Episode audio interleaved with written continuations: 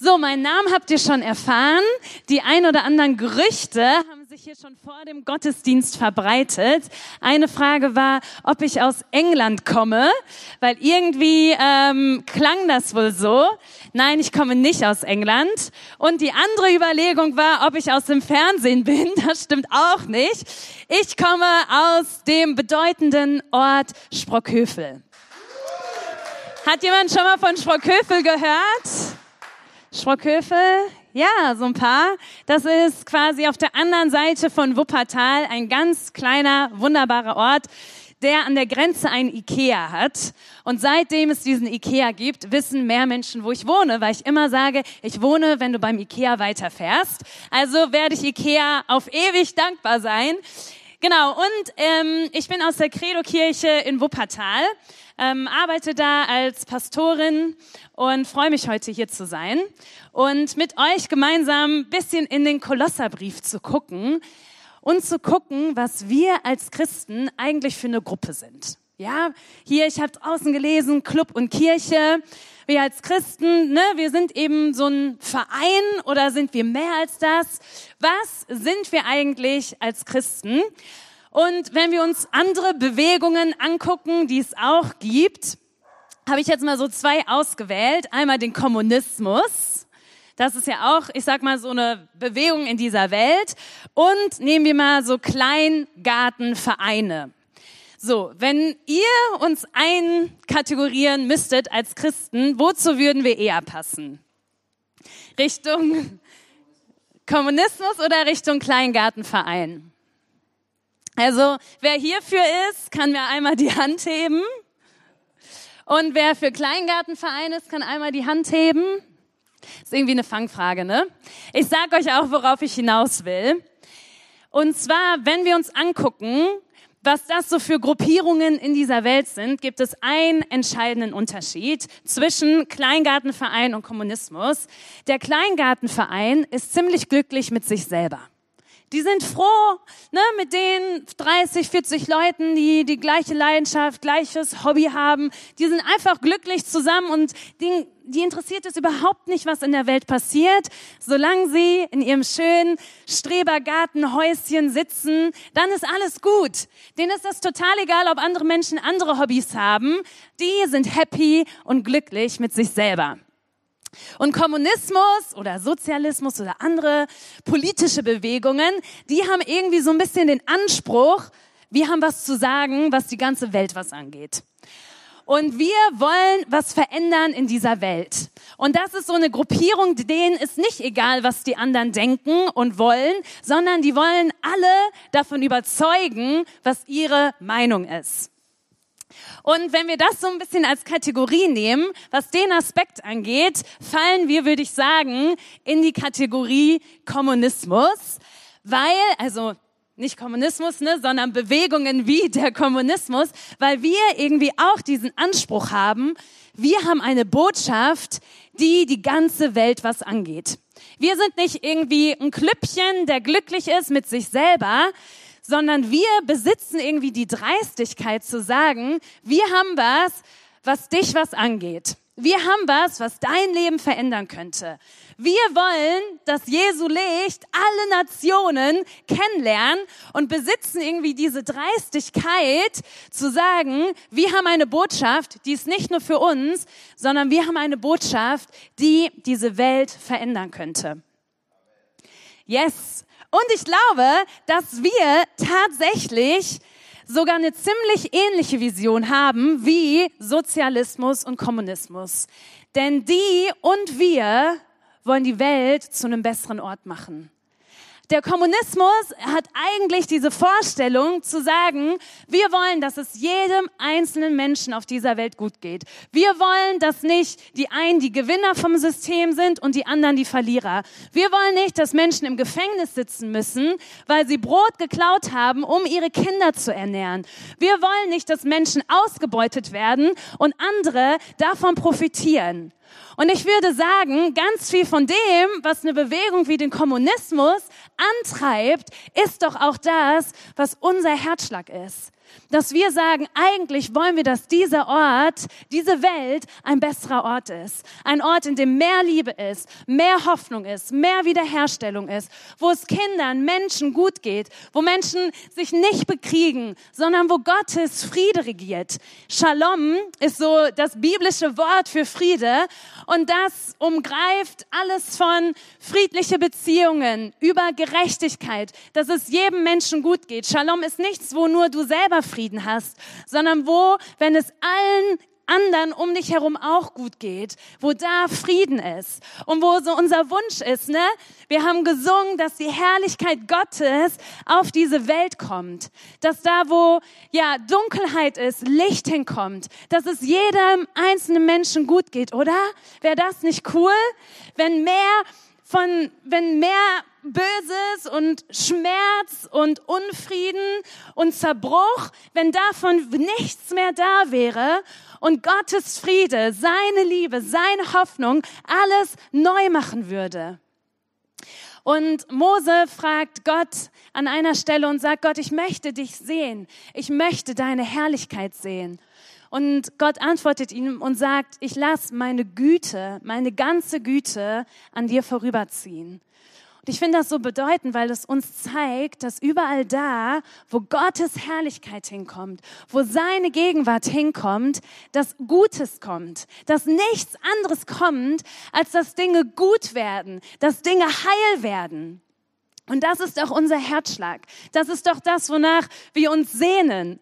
Ich war letzte Woche auf einem Seminar ähm, zum Thema Loverboy-Masche. Ich weiß nicht, ob ihr davon schon mal gehört habt. Das ist quasi eine Masche, wo ähm, Männer Mädels vorgaukeln, die große Liebe zu sein und sie dann in die Prostitution ziehen. Und das war sozusagen so ein Seminar, dass man Schulungen, ähm, Projekttage in Schulen machen kann. Und ich saß da und ich dachte mir, das ist doch genau, das sind so Dinge, die müssen anders sein. Das ist so viel Schmerz und Zerbruch in dieser Welt. Das wünschen wir uns anders. Da brauchen wir, dass Gott durchbricht und sich die Dinge ändern. Und wenn wir auf Sozialismus oder Kommunismus gucken, werden wir, wenn wir allein in unsere deutsche Geschichte gucken, sehen, dass deren Strategie irgendwie gescheitert ist. Ne? Also DDR war jetzt nicht das Paradies, wo jeder Mensch hin wollte, sondern Millionen von Menschen haben versucht, die DDR zu verlassen. Wieso? War doch eigentlich ein guter Ansatz. Allen geht es gut, alle haben genug. Aber mit Diktatur, mit Zwang hat das nicht geklappt. Es gab immer noch die Partei Haie, die sich doch die eigenen Sachen in die Taschen gesteckt hat. Ganz viel was dann doch irgendwie an Arbeitsmoral in den Keller gesunken ist und es doch die Gewinner und die Verlierer gab. Leute, die hintenrum Dinge anders gedreht haben. Und was wir daran merken ist, dass sich nichts verändert durch irgendeine Strategie, durch irgendein System, sondern dass wahre Veränderung eigentlich nur kommt, wenn sich der Wille und die Einstellungen und das Herz von uns Menschen verändert. Und darum, und darum ist Gottes Weg so ein anderer. Und darum bin ich davon überzeugt, dass in der Kraft, die Jesus Christus hat, diese Welt zu einem besseren Ort werden kann, diese Welt verändert werden kann. Nicht durch eine Strategie, nicht durch Strukturen, nicht durch ein System, sondern alleine, das ist ja eigentlich crazy, durch eine Person, und zwar Jesus Christus. Jesus Christus, wie funktioniert das? Gott hat nicht gesagt, okay, entscheide dich für das Gute und wenn wir uns alle für das Gute entscheiden, dann funktioniert das. So Gesellschaftsverträge waren ja auch ein Modell zu sagen, okay, wenn alle sich sozusagen dafür entscheiden, für das Gute in der Zivilgesellschaft, dann funktioniert das. Hat auch nicht funktioniert, weil wir selber merken, dass wenn wir uns für das Gute entscheiden, dass wir trotzdem scheitern. Ich weiß nicht, wenn ihr so an die schmerzhaftesten Beziehungen und Konflikte denkt, ist das oft doch im familiären oder freundschaftlichen Verhältnissen, wo man doch sagt, boah, eigentlich wollte ich doch da gar keine Verletzung haben.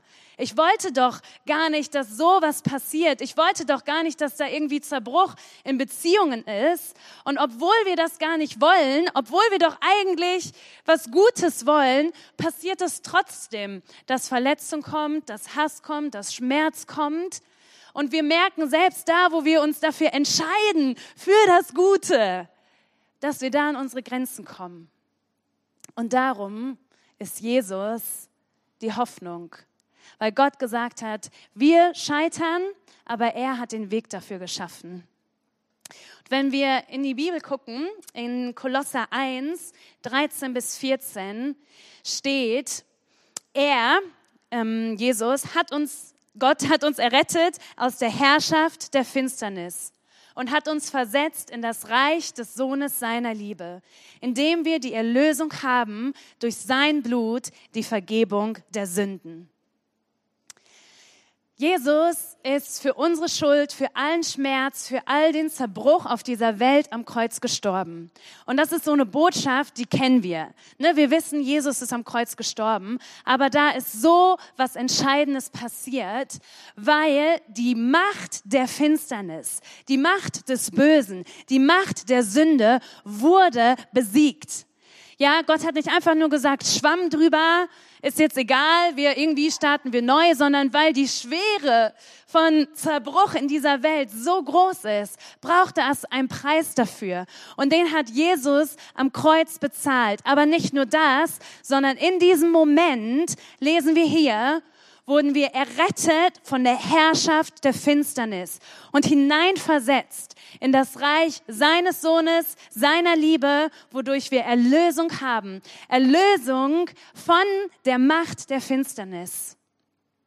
Und weiter steht in, im Kolosser 2, die Verse 9 bis 10, denn in ihm, in Jesus, wohnt die ganze Fülle der Gottheit leibhaftig. Und ihr seid zur Fülle gebracht in ihm, der das Haupt jeder Herrschaft und Gewalt ist. Jesus Christus ist am Kreuz gestorben und auferstanden und hat damit jede Macht, jeden Zerbruch, jeden Schmerz, alles ist er als Sieger darüber hervorgegangen.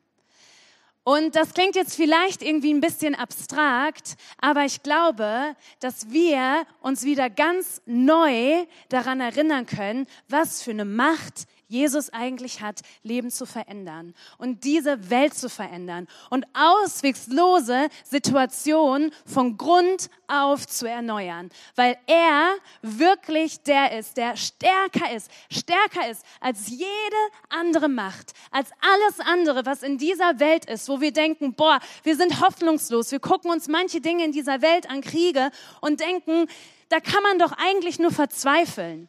Aber wir müssen nicht verzweifeln, weil wir wissen, dass Jesus Christus stärker ist, mächtiger ist als alles andere. Wir haben es gerade gesungen, he is mighty to save. Er hat, ist wirklich mächtig zu erretten. Ne? Oder wo wir gesungen haben, wenn Jesus kommt von den Wolken, dann erbebt die Erde.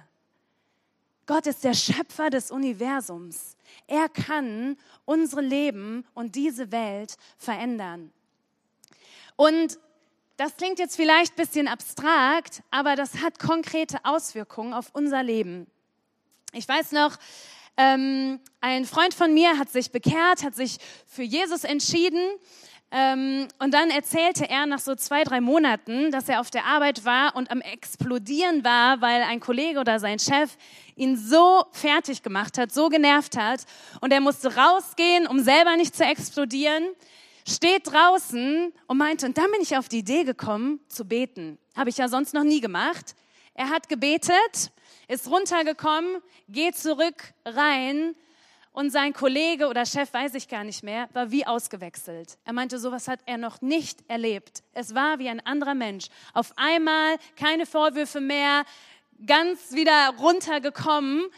Und für ihn war es so krass, so ein krasser Moment, wo er meinte, Gott hat wirklich was verändert. das Gebet hat wirklich einen Unterschied gemacht. Ja, und wir sind nicht machtlos in dieser Welt. Wenn du durch die Wand deine Nachbarn hörst, streiten, das Kind fängt wieder an zu schreien, wir sind nicht machtlos. Wir können den anrufen, der mächtiger ist als alles andere und beten und glauben, dass ein Unterschied passiert und dass Jesus Veränderung schenkt. Ich habe letztens mit einer Freundin telefoniert, ähm, die wohnt in Kassel und ich weiß nicht, ob ihr euch noch an das Unwetter Ende Juni erinnert, wo es so viel geregnet hat. In Kassel gab es auch einige Überschwemmungen und ihre Kids waren gerade im Auto und haben eben gesehen, wie so die ein oder anderen Autos so ein bisschen ins Schwimmen gekommen sind. Und ihr ja, zweijähriger Sohn hat dadurch irgendwie wie so ein kleines Trauma bekommen. Und jedes Mal, wenn es geregnet hat, ist er panisch geworden und hatte so eine Angst, hat geschrien ohne Ende. Und sie erzählt mir das so am Telefon. Und ich dachte mir so, ach, wie dumm. So dieses zweijährige Kind, das kann das noch nicht mal therapeutisch aufarbeiten, hat jetzt irgendwie so einen kleinen traumatischen, naja, nicht Schaden, aber ihr wisst, was ich meine, dass es jedes Mal panisch wird, wenn es regnet, durch diese Begebenheit. Und da meinte ich zu ihr, weißt du was, lass uns da jetzt einfach mal für beten. Und wir haben gebetet, so schön über WhatsApp-Videocall für ihren kleinen Benjamin. Und zwei Monate später oder ein paar Wochen, weiß ich jetzt auch nicht mehr genau, sagt sie mir, übrigens, Franzi, seitdem wir gebetet haben, hat er keine Angst mehr vor Regen. Das ist wie weg. Es ist wie weg. Und ich weiß nicht, wie Jesus das gemacht hat, wie Jesus da auf einmal, keine Ahnung, die Synapsen in dem Hirn von diesem Kind verändert hat. Aber Leute, Jesus kann wirklich Leben verändern. Jesus kann wirklich den Unterschied machen, weil wir stehen hier und lesen im Wort Gottes, dass Gott stärker ist als jede andere Macht. Jesus kann dein und mein Leben und diese Welt und alles, was um uns herum ist, an auswegslosen Situationen, er kann es verändern. Und manchmal macht er das vielleicht anders, als wir uns das denken, als wir uns das wünschen. Ich habe diverse Lösungsvorschläge an Gott für diverse Dinge und es läuft vielleicht manchmal anders. Aber lasst uns dadurch nicht aufgeben, zu glauben und zu beten, ja, weil sozusagen der Boden, auf dem wir stehen, ist nicht die Realität, sondern es ist das Wort Gottes und die Verheißungen, die Gott ausgesprochen hat. Und wenn wir mutig sind, mutig glauben, ich glaube, dass Gott das Ehre macht, weil das Gottes Liga ist. Wenn wir anfangen zu beten und mutige Gebete zu sprechen für Dinge, wo wir glauben, dass es auswegslos ist, dann kann Gott Held sein, oder? Dann kann er den unfassbaren Unterschied machen. Gott ist der, der diese Welt erschaffen hat, der Leben gebracht hat, der Bäume zum Wachsen bringt, ja, der wunderschöne, bunte Korallenriffs irgendwo in den Tiefen des Sees, der Meere geschaffen hat. He is able. Gott kann und er hat die Macht der Finsternis am Kreuz besiegt. Und das ist etwas, das wird zur vollkommenen Fülle am Ende der Zeit kommen. Aber schon jetzt, schon jetzt ist Gottes Reich, das Reich seines Sohnes der Liebe angebrochen. Und darum beten wir, ne, im Vater unser, dein Reich komme, dein Wille geschehe, wie im Himmel so auf Erden. Und dann wird diese Welt zu einem besseren Ort. Dann wird diese Welt zu einem Ort, wo wir sehen, wie Gottes Licht durchbricht. Und das ist unsere Botschaft. Unsere Botschaft sind nicht irgendwelche bestimmten Dinge, Konzepte. Unsere Botschaft ist nicht, dass wir die besseren Menschen sind als Christen. Unsere Botschaft ist, dass Jesus unser Leben verändert hat. Dass wir genauso viel Schmerz und Zerbruch und Sünde haben wie jeder andere Mensch auch. Aber dass wir aussehen wie ein Mensch, der eine neue Chance bekommen hat. Ein Mensch, der Gnade erlebt hat. Ein Mensch, wo Heilung passiert ist durch das, was Jesus verändert hat. So wie er mich von Angst befreit hat als Teenie. Ich hatte, ähm, ich habe eine Zeit lang in London gearbeitet in einer Kirche und ich hatte einen Kollegen, Ruff, der kam aus der Drogenszene ähm, und war drogenabhängig, kriminell und dann ist ihm Jesus begegnet. Und es gab, er ist ihm Jesus begegnet und er ist frei geworden von seiner Drogenabhängigkeit und war jetzt angehender Pastor.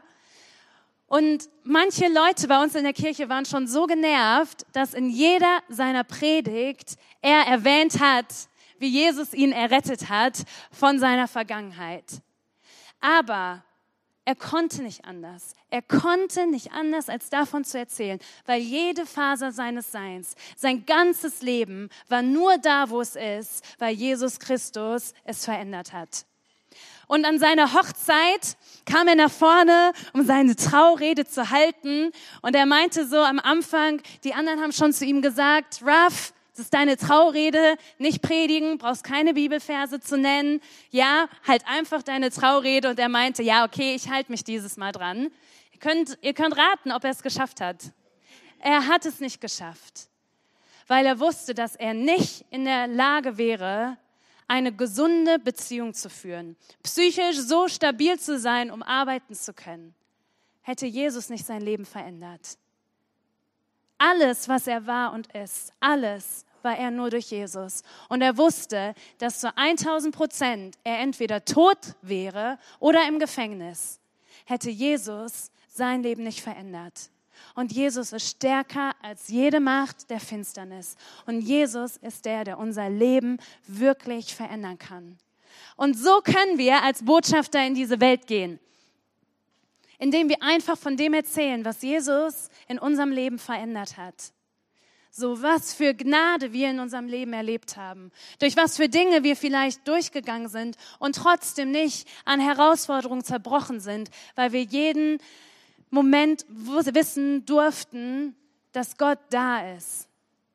Ja, wenn ich mit einer Freundin telefoniere oder rede, die mir erzählt, wie sehr sie Angst hat von dem, was das Leben bringt, von dem, was die Zukunft bringt, dann kann ich ihr erzählen, was Jesus in meinem Leben gemacht hat mit Angst und wie Jesus da einen Unterschied gemacht hat.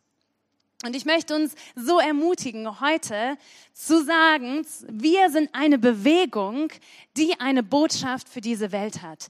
Und diese Botschaft ist, dass Schmerz und Hass und Gewalt und all das Schreckliche kein, nicht das letzte Wort hat, weil Jesus der ist, der lebt, weil Jesus stärker ist als jede Macht und jede Gewalt auf dieser Welt und Jesus in der Lage ist, das zu verändern.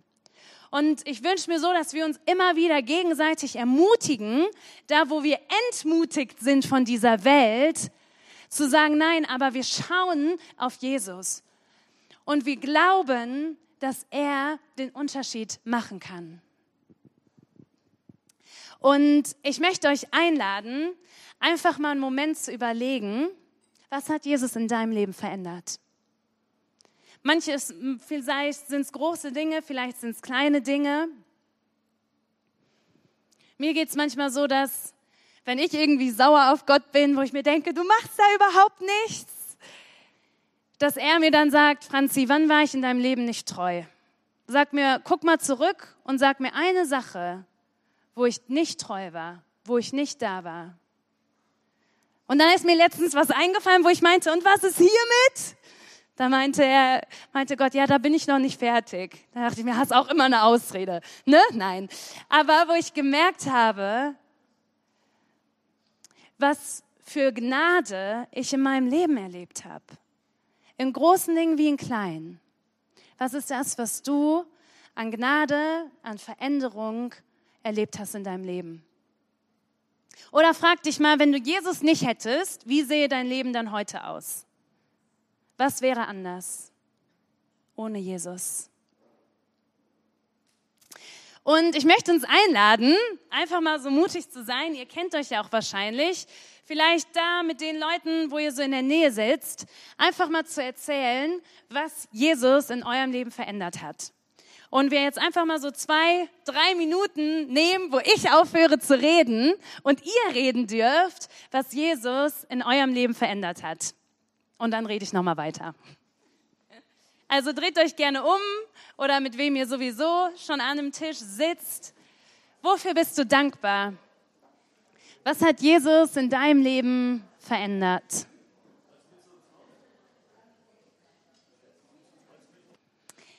Ich lade euch ein, lasst uns das machen, uns immer wieder mal erzählen, was Jesus in unserem Leben verändert, weil das erfüllt unser Herz mit Dankbarkeit. Und wovon unser Herz voll ist, das sprudelt über. Ne, das können wir unseren Freunden, unseren Kollegen erzählen, was Jesus in uns verändert hat. Und dann brauchen wir uns auch gar nicht fragen, oh, wie ist das so? Als Christ ist ja heute auch nicht immer nur bequem, in einen Topf gesteckt zu werden mit allen Christen dieser Welt und allen Fehlern, die irgendein Christ jemals gemacht hat. Aber die Botschaft, die wir haben, ist so kostbar, so wichtig, weil sie diese Welt zu einem besseren Ort macht und Licht hineinbringt in Dunkelheit. Vielleicht nicht direkt äh, die Kronleuchter auf dieser ganzen Welt, aber da, wo du bist, in deinem Umfeld, können wir Licht anmachen, Licht hineinbringen in Dunkelheit. Nicht, weil wir es können, nicht, weil wir es haben, sondern weil wir von der Gnade erzählen, die Jesus in unserem Leben walten hat lassen. Ja, weil wir wissen, dass etwas stärker ist als all das, was an Herausforderungen in diesem Leben ist. Weil wir eine lebendige Hoffnung haben und Jesus wirklich Situation und Leben verändern kann. Und ich weiß nicht, wie es dir geht, ob du gerade an einem Punkt bist, wo du eher entmutigt bist oder wo du voller Glauben bist. Und es gibt so ein paar Stellen in der Bibel, die mich immer wieder ermutigen. Und ich lade dich ein, einfach mal Bibel zu lesen, unter der Woche zu gucken, was sind so die Verse, die Stories, die dich ermutigen. Für manche Leute sind das voll, die Evangelien zu lesen, die Apostelgeschichte zu lesen, zu sehen, was da an Veränderung und Heilung geschehen ist. Für mich sind es tatsächlich so ein paar Abschnitte in den Propheten. Ja, also falls du auch zu der Kategorie gehörst, kann ich mal sagen, Jesaja ab Kapitel 54 zu lesen, die Kapitel, boah, das füllt mein Herz mit Hoffnung, weil ich sehe, wozu Gott in der Lage ist. Oder was ich auch super gerne mag, ist Hesekiel 47 wo das Bild ist von einem Wasserstrom, der vom Tempel aus fließt. Und überall, wo dieses Wasser hinkommt, geschieht Heilung. Alles, was drumherum an toten Pflanzen ist, werden wieder lebendige Pflanzen, weil alles, was diesen Wasserstrom berührt, Heilung kommt. Und das ist unser Gott. Da, wo er kommt, bebt die Erde. Da, wo Gottes Herrlichkeit kommt, kommt die Fülle seiner Güte. Lasst uns dafür beten und lasst uns das mitnehmen. Und wir würden jetzt noch einmal echt einen Moment nehmen, um gemeinsam zu beten. Steht gerne einmal auf und bringt das vor Gott, wo ihr sagt, boah, da möchte ich mutig beten, dass Jesus eingreift. Da möchte ich mutig beten, dass da, wie die Situation jetzt ist, dass das nicht das letzte Wort hat, sondern dass Jesus, der größer und stärker und mächtiger ist, hineinkommt und das letzte Wort sprechen wird. Himmlischer Vater, du siehst all die Situationen im persönlichen Umfeld, im eigenen Leben und in dieser Welt, die wir gerade vor dich bringen. Und wir wollen aussprechen, dass du der Sieger bist. Und dass das, was wir gerade sehen, nicht das letzte Wort hat, weil wir stehen nicht auf dem Boden der Tatsachen, sondern wir stehen auf dem Boden der Verheißungen, die du zugesagt hast. Und du hast jede Macht und Gewalt besiegt am Kreuz. Und du bist stärker und mächtiger als alles andere. Darum beten wir, Jesus, dass dein Licht hindurch kommt, scheint, durchbricht in auswegslose Situationen. Vater, wir beten, dass da, wo Menschen sowas von weit weg von dir sind, voller Hass und Zerstörung, dass du ihnen begegnest und dass die eine 1800 Grad Wendung machen und deine Gnade erleben und erneuert sind. Vater, wir beten, dass Menschen umkehren von Wegen, die andere Menschen zerstören. Vater, wir beten, dass da, wo Krieg ist, Frieden kommt und du Veränderung schenkst. Und wir beten, dass da, wo Menschen in hoffnungslosen Situationen Notgebete zum Himmel schicken, dass sie erleben und sehen, wie du sie erhörst. Und Vater, wir beten für Kinder, die in Familien sind, wo es ihnen nicht gut geht, dass du diese Situation veränderst, dass du dafür sorgst, dass ähm, ja die Situation, die Eltern, dass sich ihre Herzen, ihre Einstellungen verändern, weil du ihnen begegnest. Wir beten, dass Menschen träumen werden von dir und sich dadurch ihr Leben verändert, weil du zu ihnen sprichst, Jesus, in ihren Träumen. Vater, wir beten, dass Menschen gute Entscheidungen treffen und keine Entscheidungen, die zu Zerbruch und zu Hass und zu negativen Dingen führen. Und wir danken dir dafür, dass du uns erlöst hast. Jesus, dass wir deine Gnade erleben können und dass deine Gnade und Treue an jedem einzelnen Morgen neu ist. Und ich bete, dass das unsere Herzen mit Dankbarkeit erfüllt. Auch mitten in Herausforderungen, mitten in Situationen, die nicht einfach sind. Dass wir immer wieder deine Gnade in unserem Leben sehen können. Und dass du der Hoffnungsanker bist, an dem wir uns festhalten. Vater, und wir wollen nicht aufhören zu glauben und mutige Gebete zu sprechen, weil du in deinem Wort zugesagt hast, dass du fähig bist, dass dir nichts unmöglich ist, dass du stärker bist als jede andere Macht und dass du mächtig bist, zu erlösen, Ketten zu lösen, Menschen in Freiheit zu führen, zerbrochene Herzen zu heilen, ähm, toxische Beziehungen, dass da Veränderung oder Erneuerung, was auch immer geschieht. Und Jesus, so rufen wir gemeinsam deinen Namen an und beten, dass du kommst und dass dein Wille geschieht und dein Licht und deine Herrlichkeit und deine Güte hineinbricht in dieser Welt. Amen. Amen. Amen. Und in diesem Sinne, lasst uns Gott anbeten. Lasst uns ihm Ehre geben, seinen Namen anrufen und unser Herz erfüllt werden mit Gnade und Dankbarkeit davon, wer Jesus ist.